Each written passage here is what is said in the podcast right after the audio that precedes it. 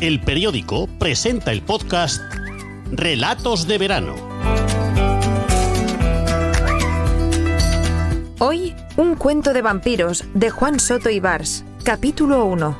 El vampiro del pueblo.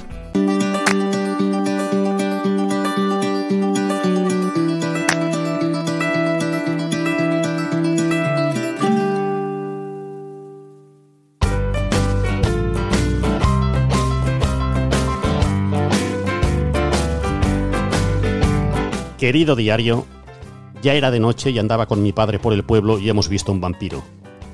En la calle de la casa de la abuela, un hombre muy alto y muy viejo salió por una puerta y vino para nosotros sonriendo como los otros viejos del pueblo. Mi padre me agarró de la mano y tiró de mí. El hombre le dijo, Hola José. Y cuando el hombre iba a decir alguna cosa más, me miró a mí. Mi padre le dijo que adiós y salimos andando muy rápido y yo le dije que no caminase tan rápido, porque yo iba casi arrastrando, pero luego me dijo la verdad, que esa persona no era un hombre, que es un vampiro. No debo acercarme a la casa del vampiro, es territorio enemigo. El vampiro puede salir en cualquier momento. Si te atrapa no puedes escapar, y es mejor andarse con cuidado. Mi abuela va por la calle despacio y vuelve igual de despacio. Tiene que ir así de despacio porque tiene reuma y es una vieja.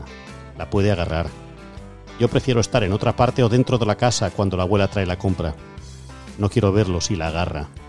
De noche salimos a tomar el fresco en las mecedoras y yo miro fijamente para la casa del vampiro.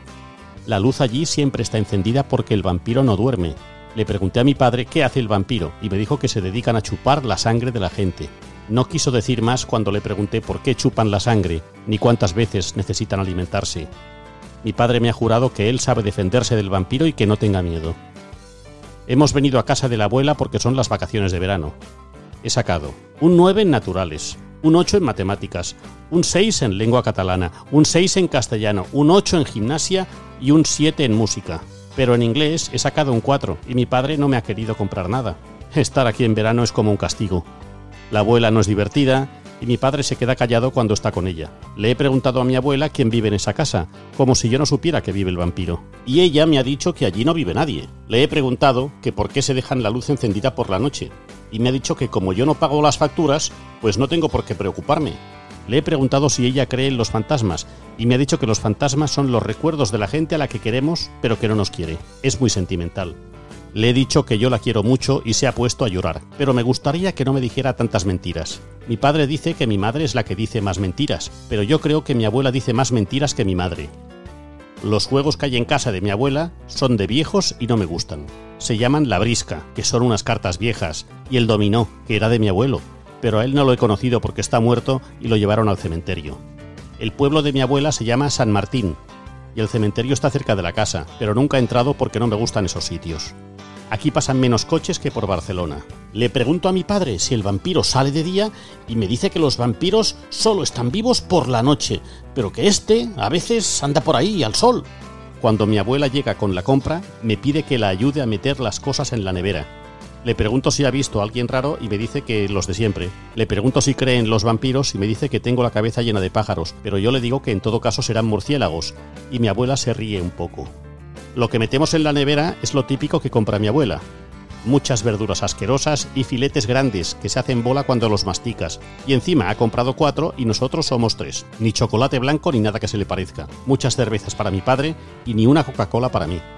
Cuando mi abuela se ríe me doy cuenta de que tiene solo dos dientes en la parte de arriba de la boca, como los vampiros. Le pregunto si un día me puede comprar chocolate blanco, que es el que más me gusta, y me dice que si me porto bien, lo comprará.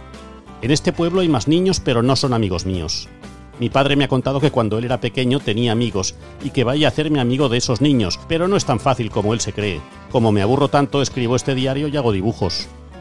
Voy a dibujar al vampiro como lo recuerdo en la página siguiente, porque aquí ya no me queda espacio, pero lo haré después, porque ahora tenemos que ir a comer. No me gusta cómo hace la comida mi abuela. Mi madre cocina mejor. Esto no se lo diré, porque mi padre se enfada conmigo si digo cosas buenas de mamá.